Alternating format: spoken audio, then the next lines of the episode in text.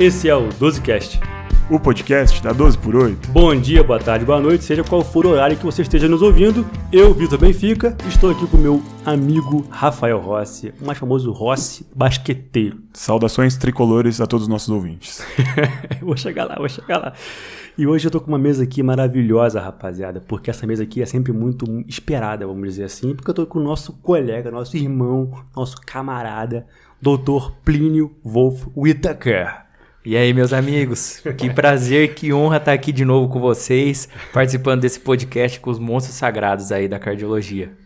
Prazer é todo nosso, grande Plínio. Uma honra sempre receber você aqui com a gente. Para quem não sabe, o Plínio foi nosso R igual, formado em cardiologia pelo Dante Pazanese, e hoje ele é assistente da seção de miocardiopatias lá do Dante e ajuda a conduzir o ambulatório os pacientes internados na seção. Né, Vitão? Exatamente. O Plínio, ele está de staff lá agora, aprendendo todo dia com a doutora Edileide, que é atualmente uma das pessoas que mais sabe sobre é, miocardiopatia hipertrófica e miocardiopatia de maneira geral do Brasil, talvez até do mundo, né, Pilhão? É, será que eu posso dizer isso? Com Acho certeza pode e deve, até porque ela é minha chefe. Doutora Edileide, um grande beijo da 12 por 8 para você. Você é espetacular. Passamos lá no miocárdio, foi muito enriquecedor, né? E a gente sempre tem um contato quando a gente vai discutir algum caso, é sempre muito bom ter você por perto. E, para poder aproveitar aqui, precisamos dizer que esse podcast é um podcast em apoio ao quarto curso de amiloidose cardíaca do Dante Pazanese, que também é ministrado e chefiado, vamos dizer assim, pela doutora Edileide, onde o Plínio estará lá muito ativo, né, Plínio? Com certeza. O Plínio, inclusive, para quem não sabe, no ano passado ele participou, né, fazendo o curso mesmo hands-on lá com eles, e ele ganhou o curso, porque o curso tem um desafio lá, o Plínio foi campeão. Aí contrataram ele por isso. Curiosamente, contrataram ele. hoje ele é assistente lá. Então, ah, eles estão aumentando. Estão... Quem tava pensando em fazer o curso, tá sem emprego por aí, já sabe que pode ter uma vaguinha ali caso você ganhe o curso da amiloidose. Não, gente, mas tirando as brincadeiras aí, a gente tá esperando vocês aí pro curso, que vai ser excelente, e aqui é só uma pitada do que vai ser o nosso curso no dia 2 de setembro aqui no Dante Pazanese. Aí quem nos inscreveu, vamos se inscrevendo aí, tá bom, gente? Aproveitando por 8 vai estar com desconto para vocês ao longo da semana, vamos estar disponibilizando nos stories, tá bom? Nessa semana já temos aqui e na próxima semana também, para vocês ficarem ligados, porque vai ter desconto para 12 por 8 e é claro que a gente está apoiando muito esse curso, porque de fato ele é excelente, sensacional. Aproveitando, Plínio, quer contar para a gente um pouquinho o que, a gente pode esperar do curso, qual que é o objetivo, quais foram as ideias de vocês na hora de fazer esse workshop? Com certeza. Então, o nosso curso vai se basear, como sempre, é, no diagnóstico, no tratamento da amiloidose, que é uma doença muito subdiagnosticada, né? E, inclusive, é um diagnóstico que muita gente tem medo, não sabe tratar, não sabe fazer diagnóstico. Então, vai focar principalmente na amiloidose e também no diagnóstico diferencial de hipertrofia ventricular, que é uma coisa também que pouca gente sabe fazer o diagnóstico diferencial, né? E, e é muito importante, tanto o clínico quanto o cardiologista, saber fazer esse diagnóstico, até porque a partir do momento que você consegue chegar no diagnóstico definitivo, você pode ter o tratamento adequado para aquela condição, mudando completamente o prognóstico do paciente. Então, o curso vai ser de forma bastante interativa aí, para a gente chegar a ter conhecimento do diagnóstico de uma forma muito mais profunda e esse podcast aqui vai dar um sabor para o nosso curso. Tempero, tempero, um tempero. petisco. É, o petisco. Excelente. É porque assim, né, cara, a gente pega o paciente, muitas vezes a gente só pensa é, naquela, naquela doença se a gente de fato souber as nuances que aquela doença te faz é, é, raciocinar. Então, por exemplo, você pega um eco e você pode, naquela malícia de já estar tá com uma história na mão, um exame físico que traz uma suspeição, já até direcionar teu olhar para o eco, por exemplo. Hum, deixa eu ver aqui a espessura ventricular, a parede posterior, né, o septo, e aquilo já começar a te direcionar para algum tipo de diagnóstico. Então, o podcast de hoje é basicamente isso: diagnósticos diferenciais das hipertrofias ou aumentos de espessura, vamos dizer assim, ao ecocardiograma das paredes ventriculares. E acho que o mais importante, então, é o reconhecimento desse aumento de espessura, dessa hipertrofia, como uma possível patologia, né? Para quem está ouvindo a gente aqui, não passar a ler um eco que a gente identifica que tem um aumento de septo, um aumento de parede posterior, e só falar, não, isso aqui é porque o paciente é hipertenso e segue a vida e vai tratar outra coisa, e a gente só vê o doente piorar a partir daí. Então, acho que o reconhecimento disso é a parte mais importante, né, Plínio? Exatamente. O que eu, que eu acho legal aí no diagnóstico diferencial das hipertrofias ventriculares é que, assim, quando você não sabe nada sobre hipertrofia ventricular, você nem olha no eco, a parede posterior septo, então você nem se preocupa com isso, né? Agora, quando você já tem um pouco de conhecimento, você até olha, só que aí você vê que está um pouco espessado. Não, não, isso aqui deve ser da hipertensão. Então é importante ter um conhecimento maior para quando você saber olhar o como você vê a hipertrofia, você saber diagnosticar qual que é a causa daquilo, justamente para ter um tratamento adequado e mudar o prognóstico do nosso paciente. Exatamente. Acho que a gente pode até começar com a primeira grande dúvida que muita gente tem, né? Inclusive foi uma dúvida nossa há pouco tempo atrás, né? Que a gente começou a brincar é, sobre análise mais profunda do ecocardiograma e ver esses pacientes mais de perto com uma certa quantidade, inclusive no nosso dia a dia, que é a diferença é, de espessura ventricular e de hipertrofia, né? Porque inclusive o, o, a nomenclatura correta ao ecocardiograma não é nem falar assim, olha, parede hipertrófica de tantos é, milímetros ou centímetros. É sim aumento da espessura ventricular. Qual que é essa diferença, Plinão? Explica pra gente aí. Então, é, a hipertrofia ventricular está associada ao aumento do cardiomiócito, enquanto a espessura pode estar associada tanto a uma hipertrofia quanto também a doenças de depósito, né? Mas nesse podcast a gente vai considerar que a hipertrofia ventricular está associada ao aumento da massa, como também ao aumento da espessura, né? E iniciando, já começando já a definir o que é uma hipertrofia ventricular de fato, a gente define como aumento da massa. E o que é aumento da massa? Para o homem, a gente considera quando você tem um índice de massa cardíaca acima de 115 gramas por metro quadrado e para a mulher acima de 95 gramas por metro quadrado.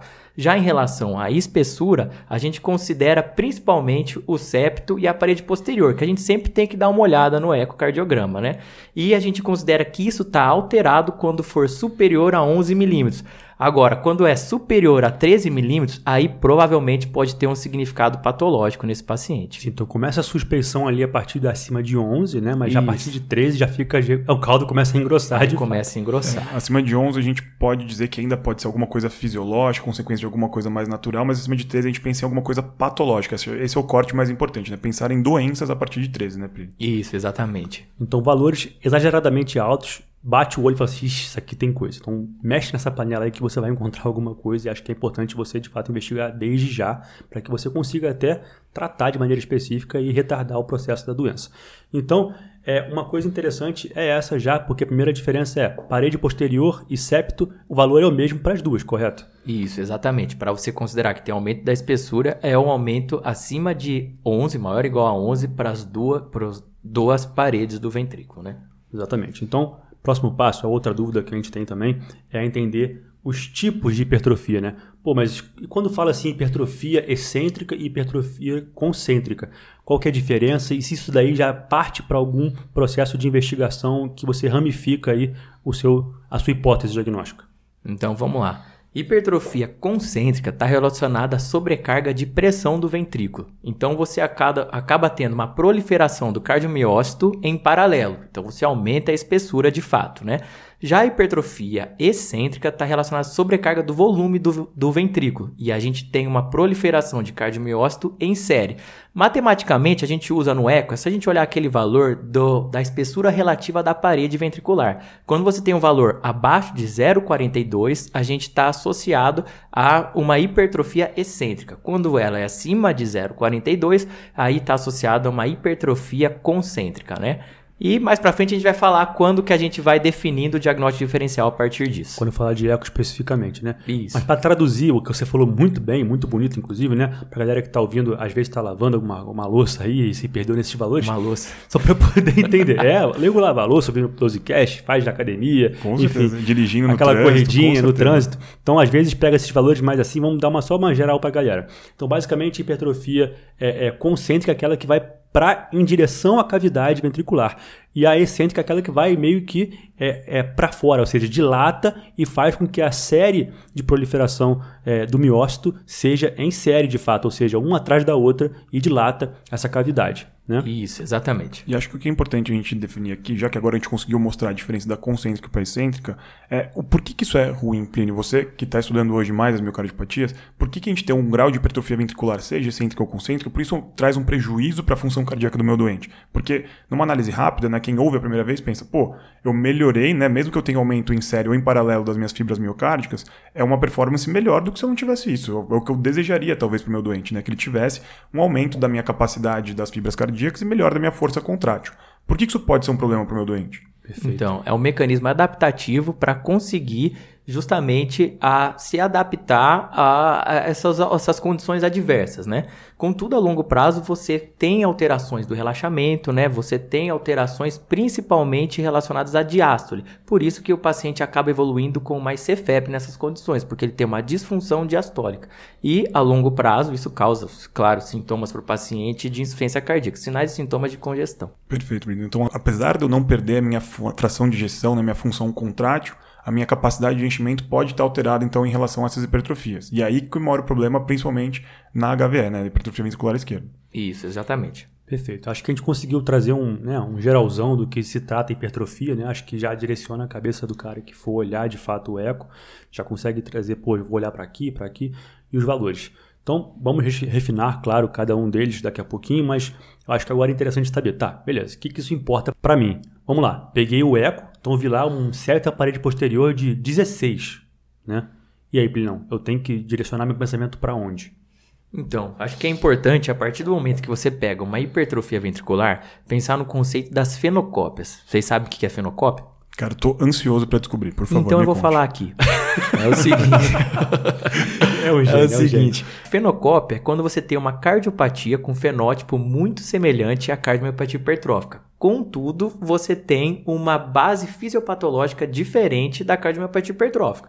Ou seja, é algum outro mecanismo que causou um fenótipo parecido com essa doença, certo? Perfeito. E a gente tem que pensar em. Existem diversas fenocópias, né? Tanto mecanismos adaptativos, como é, cardiopatia hipertensiva, estenose aórtica, o coração do atleta, como também doenças genéticas, como a própria cardiomiopatia hipertrófica, a amiloidose, doença de Danon, PRKG2, ou seja, agora você começa a viajar. Mas nesse podcast eu acho bom a gente focar em quatro principais que vão ser muito importantes para o diagnóstico diferencial no nosso consultório. E quais são eles? É, esses aqui o cara não pode deixar de pensar de jeito nenhum, né, Plínio? Isso. Então vamos lá. Primeira coisa é você pensar no basicão, né? Que é, é, geralmente o que a gente sempre pensa de cara, que é a hipertensão gerando uma hipertrofia ventricular concêntrica, né? Então uhum. a hipertensiva é a primeira delas que a gente pode citar aqui. A segunda é a doença de Fabry, que é uma doença que, que a gente precisa ficar com um alerta, apesar de ser rara, claro, uhum.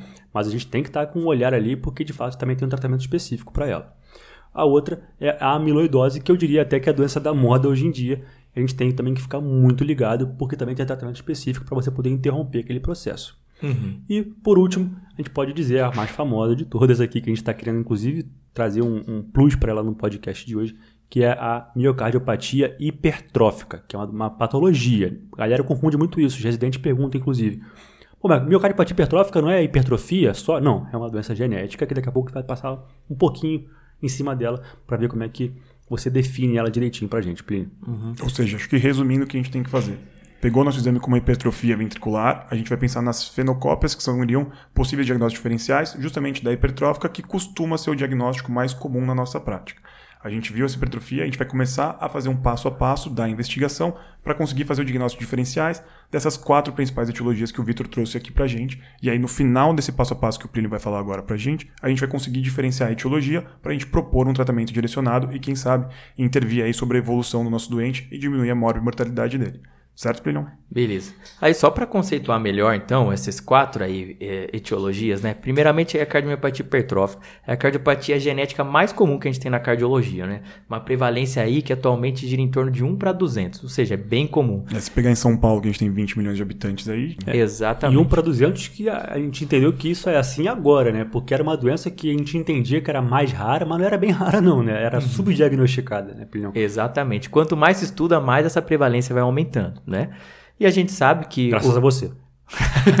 que é quem estuda. Já... Que é quem estuda, né? Não, mas vamos lá. Então, é uma doença genética que acomete o sarcômero que causa uma hipercontração e um hiporrelaxamento, né? Já a doença de Fabry, para a gente conceituar também, é uma doença de depósito intracelular lisossomal em que há uma deficiência da enzima alfa-galactosidase A, né? E por conta disso, você não tem um metabolismo dos esfingolipídios, que acaba se depositando intracelular, certo? E por fim, é a amiloidose, né? Que aí é a doença da moda. O que, que acontece é um depósito extracelular de fibrilas amiloides, que são proteínas insolúveis que acabam causando lesão de órgão-alvo. Lembrando que existem mais de 30 proteínas é, insolúveis, né? Da amiloidose, contudo, cinco são as que depositam no coração. E dessas cinco, duas têm especial importância, que a gente já ouve falar bem, né? As cadeias leves e a transtirretina. É, a, as cadeias leves está relacionado a uma parte da imunoglobulina, que é catastrófica, a amiloidose AL, a gente vai falar mais para frente, e a transtirretina é uma proteína produzida pelo fígado, que ela é fisiológica normalmente para o transporte da vitamina A e dos hormônios tiroidianos, contudo, quando ela tem uma alteração no tetrâmero, que ela fica insolúvel, aí sim ela vira patológica e acaba se depositando, principalmente no coração. Certo. E cada... Ele falou bonito, né, Vitor? O Plínio ele sempre fala. É, impressionante. Eu fico até arrepiado aqui. Esfingolipídio, eu acho que fazia 12 anos que eu não ouvi essa palavra. Esfingolipídio. Mas eu fiquei treinando. Com certeza, não tenho a menor dúvida. Mas então, só para conceituar direitinho o que você falou pra gente, Plínio, a miocardiopatia hipertrófica, de fato, ela tem a hipertrofia real que a gente estava comentando no começo do podcast. Já a doença de Fabry e a amiloidose, não, ela tem um aumento de espessura, mas sem uma real hipertrofia dos cardiomiócitos, tô certo? Isso, exatamente. Uf. É um depósito, né? Não acontece uma alteração justamente no cardiomiócito, né? Isso é claro que é ruim, mas ajuda para o médico no diagnóstico, já que a gente vai ter várias alterações que vão conseguir diferenciar em vários exames, até no exame físico, eu diria, para você saber assim, não, essa espessura aqui, ela não é de hipertrofia, não é de miócito hipertrofiado, né, em paralelo, ela é de depósito, né? Então você precisa começar a entender o que, que vai te mostrar isso, como por exemplo o eletro, o eco. Daqui a pouquinho a gente vai falar um por um para vocês quais são os detalhes nesse passo a passo que vai começar agora para você começar Perfeito. a entender. Acho que você está falando, Vitor, é muito importante. A gente não está sendo purista aqui tentando diferenciar o que é do depósito e o que é hipertrofia. É porque isso faz parte do passo a passo diagnóstico. Então, Perfeito. entendendo o começo já disso, fica muito mais fácil na hora de fazer o passo a passo de você começar a separar quais são as etiologias diferentes. Exato. Brilhão, achei muito legal essa maneira que você colocou aqui pra gente. Inclusive, isso foi uma ideia sua e eu achei perfeito pro podcast, porque a 12 gosta muito de passo a passo, a gente gosta muito de ser prático. E isso torna a, essa, esse raciocínio todo aqui muito prático. E eu acho até que é a pegada do curso, que eu acho que vai ser excelente, inclusive por isso, porque o curso é muito prático, ele é muito focado no dia a dia. Então, são nove passos, né, Plinão? A gente isso. começa a raciocinar, tá, encontrei hipertrofia, beleza, começa a raciocinar por onde? Isso, eu sempre gosto de pensar passo a passo, né? Senão a gente se confunde todo e não consegue chegar em pra lugar nenhum. quem não sabe, o Plínio adora epônimos também e adora é, é, mnemônicos ele, também. Ele adora anagramas, né? Inclusive, da última vez que ele veio aqui no outro podcast, ele trouxe um anagrama pra gente. Qual que era, Plínio? CDH. CDH. eu nunca não... mais falo que eu fui criticado. Foi nada. O Plínio ficou famoso pelo não, CDH. Todo mundo falando isso no hospital, cara. É incrível. foi incrível. Pra quem nunca ouviu é, o, o episódio, foi o episódio de insuficiência cardíaca avançada, o que você nunca ouviu na sua faculdade ou na sua residência. Que então, é o então, vamos lá. Mas agora indo para os nove passos, que vai ficar famoso também. Nove passos. Então nove vamos passos. lá. É, para a gente ter um padrão na investigação aí de hipertrofia ventricular, eu acho que é interessante a gente seguir esses nove passos. Primeiramente, são quatro passos em relação à avaliação clínica e são cinco passos em relação à avaliação complementar. Então vamos lá. Os primeiros clínicos são: a gente tem que avaliar a idade do paciente, é, a evolução da doença, os sintomas sistêmicos desse paciente e antecedentes familiares. Com esses quatro passos clínicos, a gente já consegue pensar no diagnóstico diferencial. Aí, partindo para os exames complementares, os exames laboratoriais, o eletrocardiograma, o ecocardiograma principalmente, né? E a ressonância cardíaca exames de imagem mais complexos, como a cintilografia com pirofosfato, e por fim o teste genético. Com esses nove passos, a gente consegue, de forma sistemática, chegar num diagnóstico diferencial. E olha que interessante, né? A gente está sempre falando a mesma tecla desde a faculdade, né? Em quatro passos, eu basicamente consigo entender muita coisa com história e exame físico. Né? A mesma coisa que a gente fala sempre, eu acho que são é um dos clichês da faculdade que a gente mais coloca em prática. Né? História exame físico bem feito ajuda muito e aqui muito também, né, Plínio? Exatamente. Então, começando pelo primeiro passo, né, que é a idade do paciente que, que interfere isso para você poder raciocinar aquela hipertrofia que você encontrou? Isso. A depender do paciente que chega para você, dependendo da idade dele, você consegue direcionar mais ou menos esse raciocínio clínico, né? Então, primeiramente, a cardiomiopatia hipertrófica sai um pouco dessa regra, porque qualquer idade, desde a infância até o paciente idoso, pode manifestar essa doença, porque é uma, uma doença com expressão e penetrância variável, né? Então, a qualquer momento ela pode se manifestar. certo? Aí, é, já a hipertensão, claro, os pacientes já acima de 40 anos, que já têm um diagnóstico de longa data de hipertensão não tratada, aí sim você começa a pensar em relação à, à hipertrofia ventricular. Ou seja, costuma poupar pacientes jovens nesse caso. Isso, exatamente. Em relação à amiloidose, aí sim também você tem que pode direcionar pela idade. A amiloidose AL, geralmente ela começa a ser mais prevalente a partir dos 40 anos. A amiloidose por transtirretina secundária à, é, é, à mutação genética, né, a hereditária, começa a ficar mais prevalente a partir dos 50 anos. Já o wild type, a transtirretina wild type, que não tem alteração genética, aí ela é mais tardia, a partir dos 65, 70 anos. Então, já o Fabry, também a partir dos 40 anos, você começa a pensar como etiologia da hipertrofia. Contudo, se o paciente tem menos de 40 anos, a primeira coisa que você tem que pensar é na cardiomiopatia hipertrófica. Se não for, existem outras causas mais raras que não cabe ao caso, que seria doença de Danon, PRKG2, doença de Pompe, as rasopatias, só que são mais raras, são diagnósticos de exclusão. Bom, então, nesse primeiro critério que foi a idade, a gente já consegue começar a tentar separar pacientes mais jovens, a hipertrófica, principalmente desses quatro fenótipos que a gente está citando. Agora, pacientes acima de 40 anos, a gente ainda começa a ter bastante dúvida sobre qual possível diagnóstico. A gente tem que passar para um segundo dado, que acho que seria a história, o histórico familiar do doente, né, Plínio? Como que a gente faz essa avaliação? Exatamente. É, essa é uma parte importantíssima que a gente acaba esquecendo, né? A gente sempre perguntar para a família se ele tem algum outro familiar que tem uma cardiopatia, se teve uma morte súbita. Porque, por exemplo, se um paciente tem uma hipertrofia secundária à hipertensão, dificilmente ele vai ter um antecedente importante de morte súbita, ou de uma polineuropatia, ou de uma doença renal. Já um paciente que tem uma cardiopatia é, hipertrófica, né? Às vezes ele tem um antecedente de um irmão que teve uma morte súbita, ou de uma mãe também que morreu, ninguém sabe por quê. Então a gente tem que ficar ligado nisso. Já em relação ao paciente que tem uma hipertrofia secundária à amiloidose, aí ele pode às vezes contar uma história de um avô que ele tinha alguma polineuropatia, ou mesmo quando ele tinha uns 60 anos começou a desenvolver uma insuficiência cardíaca, né? Ou mesmo da região que ele veio. Ah, minha família veio de Portugal, então já é mais evidente que ele possa ter alguma amiloidose hereditária, com uma mutação aí VAL50MET, por exemplo, né? Então, e por fim, é um paciente que relata a minha família inteira, e isso aconteceu na semana passada no ambulatório do Dante.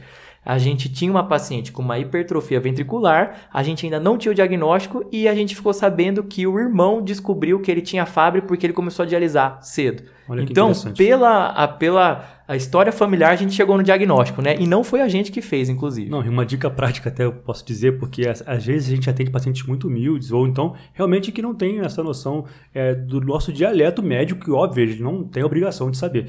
Então, é, por exemplo, ele fala assim, ah eu só tenho uma, um tio que. Um tio, né? Na verdade, um irmão, alguém, alguém parente de primeiro grau, que, que morreu de infarto. Aí você vai perguntar. Quantos anos esse, esse o parente faleceu? Ah, com 30 anos. Fala, peraí, não foi infarto, né? Porque uhum. assim, a pessoa tende a direcionar a cabeça para morte súbita, né? Que né, tava em casa bem, e aí morreu, é infarto. Não, uhum. nem sempre. Então, também pergunta essa fundo, não, não, exclui da tua cabeça caso ela fale que foi infarto, pensa também nesse quesito, né? Por Terceiro passo, Plinão, vamos lá, acho que agora a gente pode falar da evolução clínica. Vamos lá, Pilhão, brilha. Então vamos lá. Evolução clínica é muito importante também para a gente fazer um diagnóstico diferencial. Por quê? Um paciente que você vê um eco de 7 anos atrás que já tinha uma hipertrofia, dificilmente vai ser uma amiloidose, por exemplo. Porque a amiloidose AL tem uma sobrevida de 6 a 12 meses. Já a amiloidose por transretina, em torno de 3 a 4 anos. Então, dificilmente que um paciente que já tem uma hipertrofia de longa data vai estar relacionada a uma amiloidose, por exemplo. Agora, uma, uma hipertrofia, que quando você começou a tratar a hipertensão e você vê que inclusive reduziu a hipertrofia, aí sim você pode considerar que seja uma cardiopatia hipertensiva. Agora, uma hipertrofia que se mantém ou até se reduz com o passar do tempo, pode ser indicativo também de uma cardiomiopatia hipertrófica, uma hipertrofia importante que reduziu um pouco. E isso pouca gente sabe. Por quê? A partir do momento que você tem uma proliferação muito importante, um aumento dos cardiomiócitos, você acaba tendo uma redução né, do, da oferta de sangue, causando uma isquemia e fibrose. Então, se você teve uma redução do septo discreta que não teve relação com o tratamento da hipertensão, pode sim ser uma cardiomiopatia hipertrófica. Agora, amiloidose Fabry, nunca vai haver redução desse, desse, dessa hipertrofia. Por quê? É depósito, fica o tempo inteiro se depositando. Isso não vai regredir. Pelo contrário, o prognóstico desses pacientes é ruim, principalmente relacionado à amiloidose. Pessoal, já quero até fazer um parênteses aqui, a gente vai falar um pouquinho disso aqui mais para frente especificamente, mas aí que tá a tua visão de continuidade do paciente, né? Já que você pode ter aquele paciente que tem uma hipertrofia que não é tão exagerada assim, então você não está suspeitando de tanta coisa na fase inicial, não tem uma evidência clínica tão exuberante, enfim. E aí você vai fazer um outro eco com uma outra pessoa, né? Um outro observador, que é o operador daquele ecocardiograma, e muda os parâmetros, você já acha que pode ser alguma coisa muito alterada. Então, a importância de você até confiar num ecocardiografista que você já tem costume de solicitar esse exame, para que o outro exame também seja feito com a mesma pessoa. Porque essa variação entre observador é muito importante nesses pacientes. Ainda mais que você vai mudar a tua visão totalmente, consequentemente você pode até implicar em novas é, formas diagnósticas e terapias específicas para aquele paciente. Então, é só esse parênteses que a gente vai falar daqui a pouquinho, mas é importante que você pense nisso como um dos parâmetros importantes para o seu dia a dia na prática. Perfeito, mas sendo bem prático aqui, então, evolução clínica. A gente viu a hipertrofia se manter ou piorar, pensar mais aí, principalmente nas doenças de depósito, a amiloidose e aí o Fabry. A gente viu que se manteve bem estável, o paciente sintomático pode até regredir um pouquinho sem tratamento, pode ser hipertrófico. Se a gente começou uma prova terapêutica do paciente bastante hipertenso, a gente viu reduzir, muito provavelmente a gente já tem uma relação com uma resposta clínica importante, pode ter sido secundária à hipertensiva. Certo, Plínio? Uhum, exatamente. Estamos prontos para o quarto passo? Vamos para o quarto passo. O quarto passo, então, seria alterações sistêmicas relacionadas a essa alteração da, da hipertrofia miocárdica, né? O que a gente pode ver que não tem nada a ver com o coração nesses pacientes? Então, quando você é sempre importante você interrogar os outros sistemas, os outros órgãos, né? Quando você tem cardiomiopatia hipertrófica, você vai ter só uma alteração cardíaca. Entendeu? Você não vai ter outras manifestações em outros órgãos. Então, o paciente tem uma hipertrofia e você interrogou os outros órgãos e não tem mais nenhuma alteração, aí sim você deve suspeitar de uma cardiomiopatia hipertrófica. E eu acho importante a gente definir quais sistemas você vai interrogar na investigação Com de certeza. diagnóstico diferencial. Afinal, não dá para sair perguntando qualquer coisa, tem que direcionar Isso. o nosso raciocínio, certo? Então, primeiramente, a gente tem que focar na parte neurológica, oftalmológica, como avaliação de oftalmologista, na parte cutânea, na parte renal, trato gastrointestinal intestinal e inclusive ortopédica, né? Então você interrogando primeiramente a parte neurológica. O paciente que tem uma polineuropatia periférica, alteração sensitiva, o cara que não consegue desabotoar a camisa, que não consegue pegar uma moeda da mesa, que vai perdendo a força do pé, você pede para ele andar com a ponta do pé ou com o calcanhar, ele não consegue mais, você vai direcionar esse paciente para amiloidose, né? E além disso, esses pacientes eles têm é, uma, uma desautonomia. O cara ele tinha hipertensão e do nada ele, ele começa a retirar os antipertensivos, né? Hum. É, o paciente com hipotensão ortostática, isso é muito comum na amiloidose. Outra alteração neurológica que pode também direcionar por um diagnóstico diferencial de hipertrofia ventricular é quando um paciente, sobretudo mais jovem, a partir dos 18 anos, começa a ter o que a gente chama de acroparestesia, que é uma dor neuropática das extremidades. Então, esse tipo de dor das extremidades, parestesia, principalmente quando altera a temperatura, é muito sugestivo do Fabry, né, que é uma doença também de depósito. E, então, tendo uma alteração neurológica, você exclui principalmente hipertensão e cardiomiopatia hipertrófica e volta para amiloidose se for paciente mais idoso e para Fabry se iniciar com paciente mais jovem. Mas certo? aqui fica uma dúvida minha, então, Plínio. E se o paciente, porque a gente está interrogando e não ter nenhuma resposta no interrogatório, ou seja, não tem nenhuma alteração, também é um tipo de resposta que a gente quer, quer ver, né? O paciente não tem nenhuma alteração. Uhum. É impossível que o Fabry e a amiloidose não tenham nenhuma alteração de outros sistemas além do cardíaco? Não, então, isso é muito importante. No Fabry, às vezes você pode ter a forma cardíaca exclusiva e não ter alteração é, extracardíaca, né? principalmente da parte neurológica. Na amiloidose também, essas manifestações extracardíacas estão mais prevalentes na amiloidose AL, né? E na amiloidose é, hereditária, que você tem uma mutação genética, uma variante, na verdade, né? Aí ela pega principalmente a parte cardiológica e a parte neurológica. Já da amiloidose wild type, que é por trânsito de retina, que não tem mutação, você tem uma manifestação quase que exclusivamente cardiológica, né? Você pode é, ter uma manifestação de síndrome de túnel do carpo ou ruptura do tendão de bíceps na wild type, mas não outras manifestações neurológicas. Perfeito. Lembrar que essa história pode vir muito de lá atrás, que às vezes o paciente nem lembrava de te contar, e por isso que você reconhecer a hipertrofia como um diagnóstico diferencial, por exemplo, a amiloidose, você já pergunta de maldade mesmo. Lá atrás, como é que foi? Você tem alguma história ortopédica, alguma história do ponto de vista de, de, de rotura de bíceps ou, enfim, da, do túnel do carpo, para já direcionar aquele teu pensamento. Às vezes, ah, tive sim, né? Ele lembra e te dá um dado a mais uhum. você raciocinar. Exatamente. Mais um ponto aí de alteração neurológica. O paciente, nossa, há 10 anos eu operei uma síndrome de túnel do carpo. É. Pronto. Aí você já direciona para amiloidose. Então, interrogar os aparelhos é essencial. Sem dúvida. Mas lembrem de que a ausência de resposta de alteração de sistemas não exclui diagnósticos, tá? Isso. Só ajuda a gente a raciocinar, mas não é patognomônico para a gente aqui, certo? Exatamente. Bom, estão bastante as alterações neurológicas agora. E as demais alterações? Pronto, então a alteração oftalmológica, que é claro, a gente vai precisar do auxílio do oftalmologista, né? A gente também consegue direcionar. Um cara que tem uma hipertrofia, que ele tem uma reptinopatia hipertensiva, já tende a gente pensar numa alteração secundária à hipertensão. No paciente que ele tem o que a gente chama de córnea verticillata, a gente pensa também na, na doença de Fabry. Córnea verticillata é, na verdade, uma alteração que você tem a avaliação da córnea pela lâmpada de fenda. E aí é, é mais específico da parte oftalmológica, né? E em relação à amiloidose, o que a gente pode encontrar no, no, fundo de olho, né, é uma opacidade do humor vítreo ou até mesmo a gente encontra uma secura no olho, né, que porque a amiloidose acaba tendo uma infiltração na glândula lacrimal. Terceira coisa, alteração cutânea. A alteração cutânea a gente tende a ter quando você tem é, o Fabry, né? Que a gente chama de angioqueratomas, que são pápulas vermelhas escuras que ficam na região do umbigo até a região da coxa, principalmente na região do calção da praia, né? Que a gente chama. Perfeito. Além disso, na amiloidose AL, a gente pode ter também uma púrpura periorbitária, além da macroglossia. Agora, a hipertensão e a cardiomiopatia hipertrófica não dão nada na parte cutânea. A parte renal, a gente pode ter alteração na amiloidose, no Fabry e na hipertensão. A gente tem uma tende a evoluir com DRC, inclusive com proteinúria, certo? Agora, na cardiomiopatia hipertrófica, nada. Em relação à parte ortopédica, a amiloidose pode estar associada então a uma ruptura do canal do, do, tendão do bíceps e uma estenose medular, certo? Que não dá em outras alterações, nessas outras doenças que a gente está falando.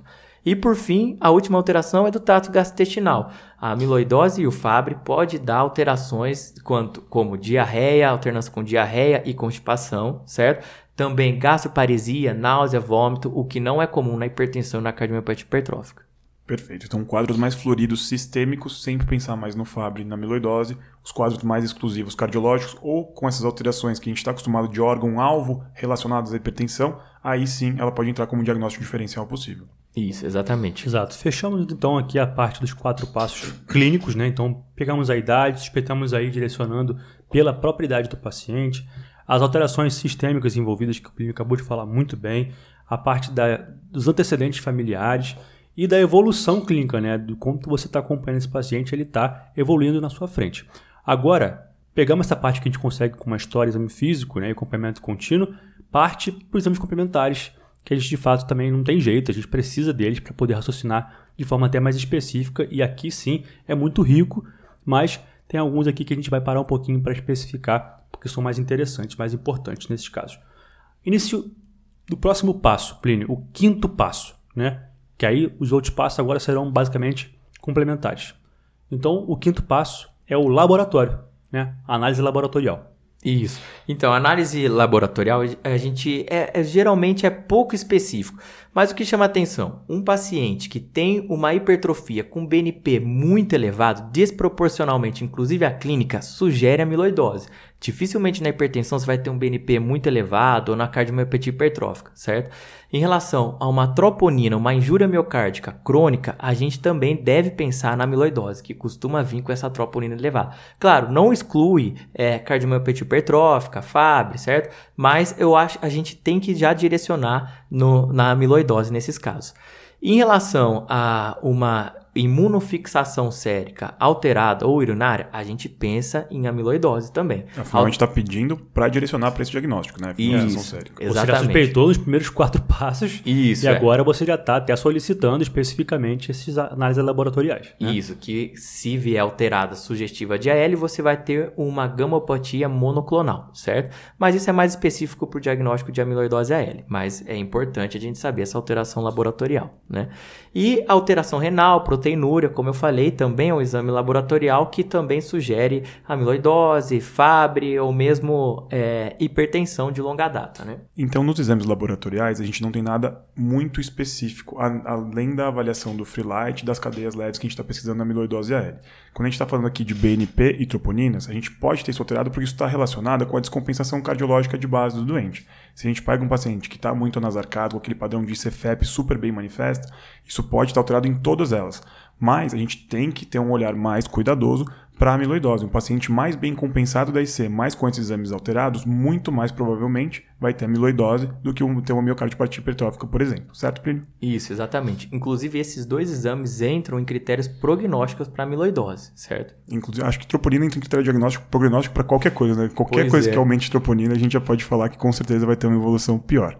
Mas passando do espaço laboratorial, que é um pouquinho menos específico, falando agora de eletro, que a gente pode ter algumas alterações que chamam mais atenção para uma etiologia ou outra. Como é que a gente faz essa análise? Que é o sexto passo, né? Isso, exatamente. Não se percam, esse é o sexto dos nove passos. Esse é o sexto. Estamos terminando, hein, gente? Está acabando os passos que é para a gente chegar no diagnóstico. Mas eu acho que o eletrocardiograma... São os passos até o diagnóstico. Até o diagnóstico, isso. Muito bom. O eletrocardiograma é uma coisa que a gente esquece muito. Eu já vi muita gente pulando esse passo, inclusive indo para ressonância antes. Eu acho isso um absurdo. A gente tem que ter um eletrocardiograma como diagnóstico diferencial, porque ele ajuda muito a gente. Quais são as alterações que a gente encontra, né, para nas hipertrofias ventriculares? Primeiro, PR curto. Se eu encontrar um PR curto, o que, que eu tenho que pensar? No FABRE, porque o depósito lisossomal ele aumenta a condução ventricular. Então você acaba tendo um PR curto. Agora, se eu tiver um PR curto com uma pré-excitação associada, aí eu tenho que pensar em cardiomiopatia hipertrófica. Por quê? Um fecho anômalo de, de condução está muito associado à cardiomiopatia hipertrófica. Ou seja, uma fisiologia totalmente diferente, né? Não tem uma, uma aceleração da condução pelo depósito. Na verdade, a gente tem um feixe anômalo acontecendo ali, né? Isso, exatamente. Agora, se eu tenho um PR alargado, ou seja, um BAV de primeiro, aí eu penso diferente. Justamente eu devo pensar em amiloidose. Em casos mais raros, o Fabry pode gerar um bloqueio atrioventricular, mas a amiloidose é o primeiro diagnóstico que eu tenho que pensar. É, uma coisa interessante aqui, que acho que é o highlight da parte do eletro, é a questão da amplitude do QRS, né? Porque vai muito de encontro à fisiopatologia das doenças, inclusive a doença de depósito e a hipertrofia real de fato. Quando a gente fala de hipertrofia real, está falando de miócito, está falando de, de, de, de, hipertrofia do músculo. Né? Então, é claro que a amplitude, o vetor né, do eletrocardiograma vai ser muito maior de célula a célula miocitária. Agora, se tem ali um depósito naquela região, como no caso da amiloidose, por exemplo, não vai ser assim, né?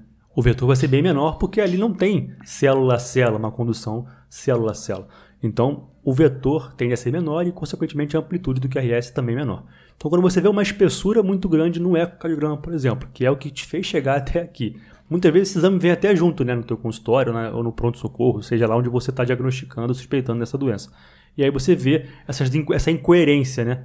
A amiloidose é muito disso, né? De incoerência, chamada doença de incoerência. Mas ele vem junto, mas não vem falando para você que isso está incoerente. Se você não prestar atenção no eletro e no eco, vai passar batido e vai ter um eletro sem nenhuma sugestão de hipertrofia e um eco lá com um septo de 17. Então, apesar de ser uma coisa que racionalmente fica fácil depois que a gente conhece saber, ninguém vai contar pra gente que isso está acontecendo. Então, sempre estejam alertas em relação a isso. E quando você tem uma hipertrofia, mas no eletro você não encontra uma sobrecarga, ou você tem inclusive uma redução da amplitude do QRS, aí você tem que direcionar seu raciocínio para a amiloidose.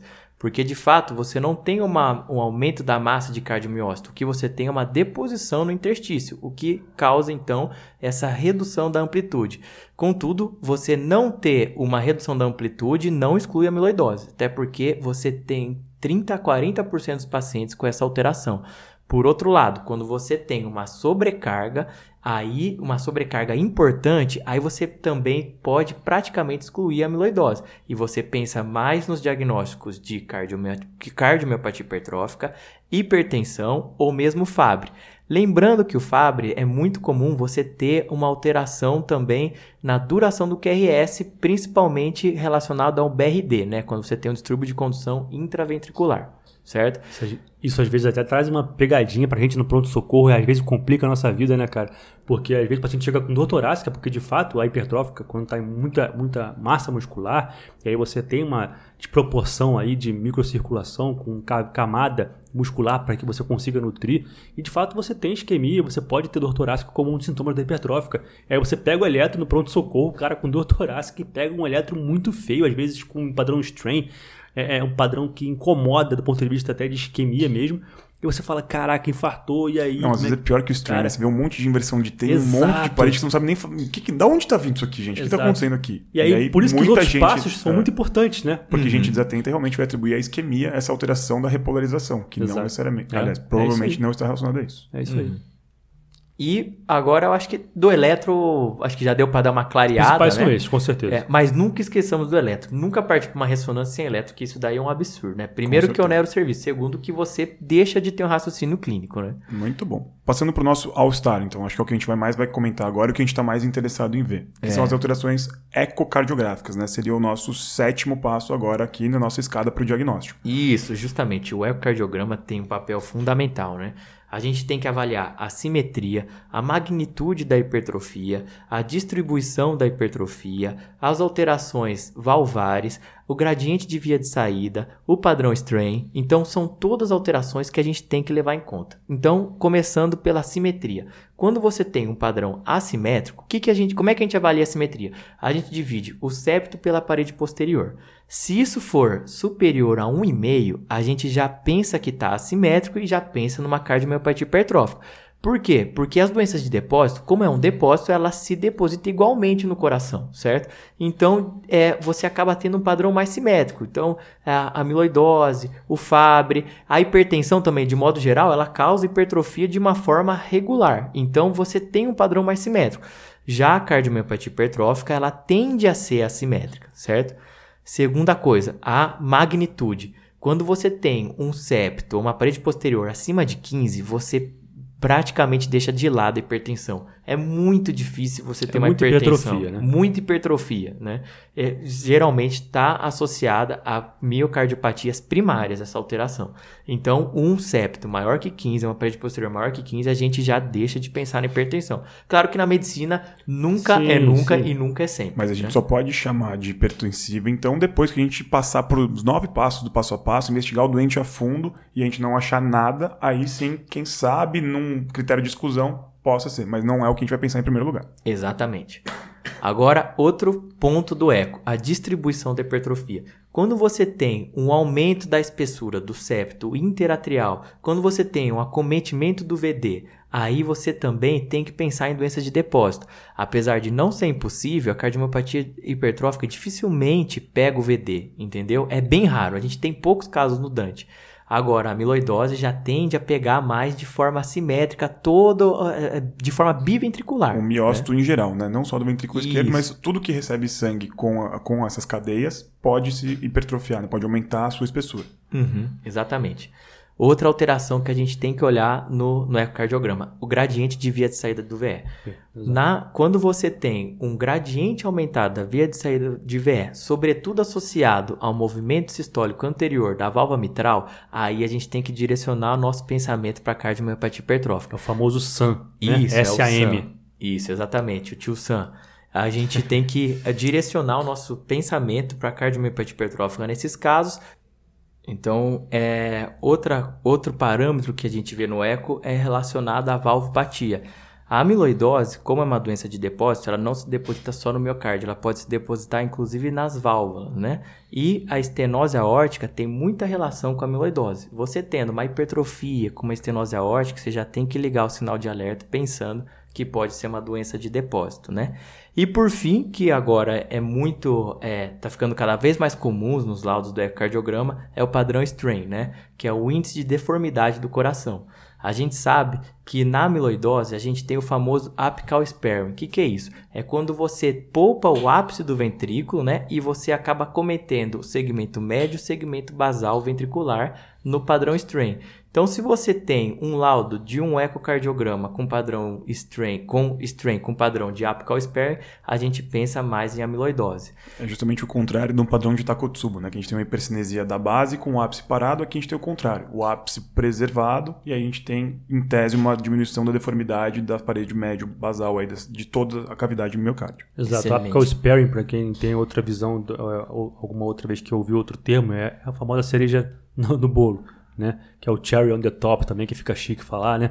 Que é o vermelhinho que condiz com no strain, com uma área que de fato ela é mais cinética, ela se de fato contrai, as outras não.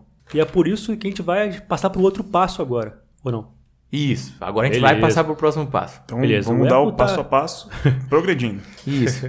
Então, Esse é o oitavo passo, né? O oitavo e penúltimo passo, né? Que são os exames de imagem de maior complexidade. E acho que todo mundo sabe, o principal deles é a ressonância cardíaca, que está ajudando muito a gente a fazer diagnóstico diferencial das hipertrofias, né? Com certeza. Por acho três uma, motivos. Uma quebra de paradigmas antes da ressonância e pós-ressonância para reconhecimento e tratamento dessas doenças, né, Plínio? Isso. Ele disse por três motivos. Não interrompa os três motivos dele, Perdão. É o, são três motivos do isso, oitavo fui, passo. Agora me perdi. Vamos lá, Pilhão, três motivos. Então, primeiro porque a avaliação anatômica da ressonância ela é bem precisa, né? Segundo, por, pelo, é, pela avaliação do realce tardio. O que, que é o realce tardio? É a região de fibrose. A partir da avaliação do local, da localização da fibrose, a gente consegue direcionar o nosso diagnóstico diferencial de hipertrofia. E terceiro, os mapas T1 e T2 também ajudam no diagnóstico diferencial, certo? Então, começando pelo padrão de fibrose, do realce tardio. Quando a gente tem um padrão de realce tardio que é na região anteroseptal, infroseptal ou nas regiões de maior hipertrofia, de forma pontilhada, né? A gente pensa na cardiomiopatia hipertrófica. E por quê? Qual que é o racional disso?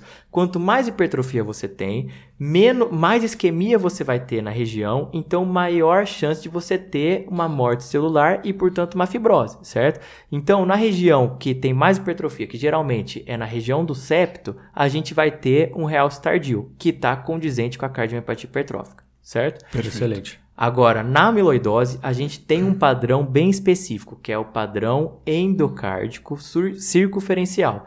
Em fases mais avançadas, isso pode chegar inclusive a ser transmural, quando daí o prognóstico já é mais reservado.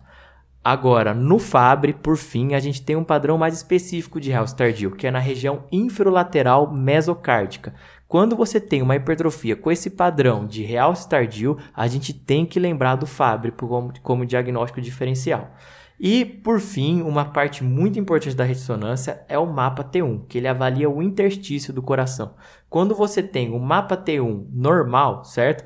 Aí a gente pensa mais na, na cardiomiopatia hipertrófica ou na hipertensiva. Quando você tem o mapa T1, ou seja, um depósito interstício elevado, aí a gente pensa na amiloidose. E quando ele é muito reduzido, a gente pensa no FAB, porque o depósito não é no interstício, o depósito é intracelular no lisossomo, certo? E lembrando que eu esqueci de falar, na, no realce tardio, quando você não tem alteração do realce tardio e uma hipertrofia muito importante, a gente tem que pensar na hipertensão, né? Porque de fato, nesses casos, dificilmente você tem um grau de fibrose. Porque provavelmente a gente não tem nada sendo depositado e a gente não tem a isquemia tão particular, principalmente da hipertrófica, né? Na hipertensão Isso. a gente só tem a sobrecarga da câmara com o remodelamento de acordo com a pressão intraventricular. Uhum. Ou seja, a ressonância é uma grande aliada, né? Porque de fato ela torna a tua visão muito mais refinada do que você viu no eco.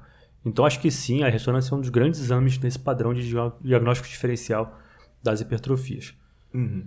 Fechamos ressonância? Fechamos ressonância, mas só lembrando que você não vai chegar e pedir a ressonância de cara para todo mundo. Perfeito, você tem claro. passo a passo a parte da clínica, os exames é, complementares menos complexos para depois chegar na ressonância. Até porque, como você falou aqui, as alterações não são patognomônicas e nem sempre a gente vai achar todas elas no nosso exame de ressonância. Então, se você não tem os outros sete passos que a gente fez antes da ressonância, a tua sensibilidade do exame cai bastante, o teu valor preditivo positivo também diminui. Então, tudo que a gente faz antes de pedir a ressonância corrobora muito para o nosso diagnóstico final. Não adianta a gente querer pular todos esses passos, porque o nosso exame, que poderia ser muito bom, ele acaba sendo um exame insuficiente. E a gente continua com aquela dúvida na cabeça. Qual é o diagnóstico do meu paciente? Uhum. Só para o pessoal que deve estar tá ouvindo, falar, pô, e a fração de injeção? Até agora não falaram nada, que acho que é uma das coisas que o pessoal mais fica doido para procurar.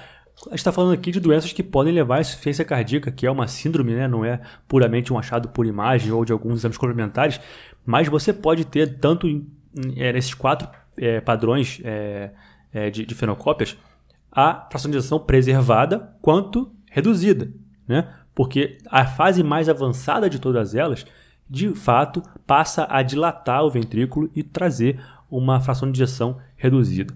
Então, só para você frisar que a gente não está nem colocando tão específico, porque de fato não é específico, é claro. Estamos falando de fase mais avançada quando ela cai a fração de injeção. Mas é uma característica de todas elas, né? Uhum. Bom, e... além da ressonância, acho que a gente tem que discutir também aqui a cintilografia, né, que faz parte dessa propedêutica armada avançada que a gente está pensando. Quando que a gente usa a cintilografia nesse contexto? Isso, a cintilografia, na verdade, ela é bem particular para amiloidose. Quando eu estou direcionando o diagnóstico para amiloidose, a primeira coisa que eu tenho que fazer é excluir a amiloidose mais grave, que é a amiloidose AL. Conforme a gente tinha falado, a gente tem que pedir imunofixação, relação capa-lambda e excluir a AL, que é uma emergência hematológica. O prognóstico é assombroso, como eu já tinha falado. Excluindo a AL e eu estou pensando na amiloidose, a gente parte para a cintilografia com pirofosfato. Essa cintilografia quando você, ela vem positiva, ela é fortemente sugestiva para diagnóstico de amiloidose por transretina. Contudo, a partir do momento que eu tenho esse diagnóstico de amiloidose por transretina, eu não sei se ela é hereditária ou se ela é wild type. E é aí que entra a importância do nosso nono passo, que é o teste genético, certo? Excelente. Então, só para homogeneizar o conhecimento, a gente vai usar o pirofosfato para a gente tentar diferenciar os tipos de amiloidose quando a gente já está pensando que esse é o principal diagnóstico. A gente vai separar entre a AL, que é um prognóstico mais sombrio, da white type hereditária, que podem ser confirmadas aí, e aí a gente tem um pouquinho mais de tempo, a gente fica até um pouquinho mais aliviado quando a gente faz esse diagnóstico, porque o prognóstico do doente é um pouco melhor e a gente consegue agir ainda talvez de maneira a mudar a mortalidade dele. Uhum, exatamente. E por fim, o último passo para a gente encerrar, que infelizmente ainda não é muito disponível na nossa realidade, né? No Dante a gente ainda tem a possibilidade de a gente fazer, que é o teste genético, né? O painel genético. E é, sendo breve né, nessa parte, é, a gente consegue fazer o diagnóstico diferencial por meio do teste genético, principalmente para aqueles pacientes que a gente ainda tem dúvida. A gente teve casos de pacientes que a gente fez o teste genético nos pacientes que a gente achava que era cardiomiopatia hipertrófica e a gente achou pacientes com Fabry. Né? Que veio com gene GLA positivo. Isso é muito curioso, sabe por quê, Bruno? Quando você fala, você passa tanta propriedade que parece que fica simples no passo a passo. No final do oitavo passo, parece que a gente vai ter todos os diagnósticos na nossa mão já. Uhum. E quando você coloca esse ponto, no teste genético a gente separou os diagnósticos, mostra o quanto que fica tudo muito nebuloso e reforça realmente a importância de fazer todos eles. Porque mesmo com todos os oito passos, a gente ainda pode ter essa dúvida e a gente descobre no laudo de um exame que vem no papel pra gente, olha, sim. não era nada o que vocês pensaram, era uhum. Fabry no final. Sim, né? sim, exatamente. Lembrando que o, o teste genético, ele não vai ser, assim, definidor do nosso diagnóstico. Até porque a gente sabe que é, existe uma porcentagem, tá, de pacientes com cardiomiopatia hipertrófica que, inclusive, vem com teste negativo e é cardiomiopatia hipertrófica, né? E, além disso, existe também a amiloidose, que você não vai definir o diagnóstico de amiloidose só pelo teste genético, você vai definir qual é o tipo de amiloidose. Então, eu acho que o teste genético ele faz parte para auxiliar a gente, né? E não só auxiliar a gente, mas também os familiares do paciente, né? Porque a partir do momento que você tem uma doença que é hereditária e o paciente tem a positividade do gene, você consegue rastrear todos os familiares, né? A cardiogenética que está crescendo muito na cardiologia, né? Você pode tanto ter o geneticista em si, né, dentro do, do setor né, de investigação para miocardiopatias hipertróficas, né, como é no caso lá do Dante, em Cor, mas também tem, tem hospitais mais complexos, terciários, que têm inclusive serviços chamados cardiogenética específicos para esse tipo de investigação. Inclusive, refina muito o seu processo investigativo e é muito interessante. Cada vez mais sendo introduzido em congressos, inclusive. Bom, pessoal, acho que foi excelente. Para a galera que está ouvindo e ficou um pouco perdida né, das patologias em si, amiloidose, hipertrófica, é, essas duas principalmente, né, que são mais comuns do nosso dia a dia, vamos dizer assim, elas têm podcasts aqui na 12cast exclusivos, que é o episódio número 16 de hipertrófica e o 35 de amiloidose. Ficou excelente, cara. Deu uma travada aqui. Toma água. Excelente. É, com convidados também sempre sensacionais. Primeiro com a Larissa Bruschi, lá do, também, também do setor de miocardiopatia, do Dante Padanese, e a Giovana, que também foi nossa R igual e também fez fellow em é, miocardiopatias. Ficaram excelentes. Pô, esse podcast, aí sim, você vai conseguir entender tudo que a gente falou aqui de forma mais refinada. Eu aconselho vocês a ir lá, episódios 16 e 35. Pilhão, muito obrigado pela tua presença, Rafa. Eu te amo, você já sabe muito bem disso. Eu, eu te amo mais. Pilhão. Eu queria te amar menos, eu cara. amo vocês. cara, dá o seu briefing aí sobre o curso, que eu acho que vai ser esse podcast de uma maneira muito mais rica. Acho que vale muito a pena que você se inscreva, que está nos ouvindo, porque eu já fui é, outros anos e de fato é muito, muito bom. Então, gente, a, o que a gente falou aqui vai ser muito pormenorizado no nosso, no nosso curso, né? E assim, vai ter, vai ser bastante interativo. Acho que todo mundo que for vai gostar bastante, vai valer a pena. A gente vai aprender mais ainda sobre diagnóstico diferencial de hipertrofia ventricular. E para mim vai ser uma honra receber todo mundo aí, o Vitor, o Rossi, todo mundo vai estar tá lá. Então vai ser, vai ser, vai ser excelente.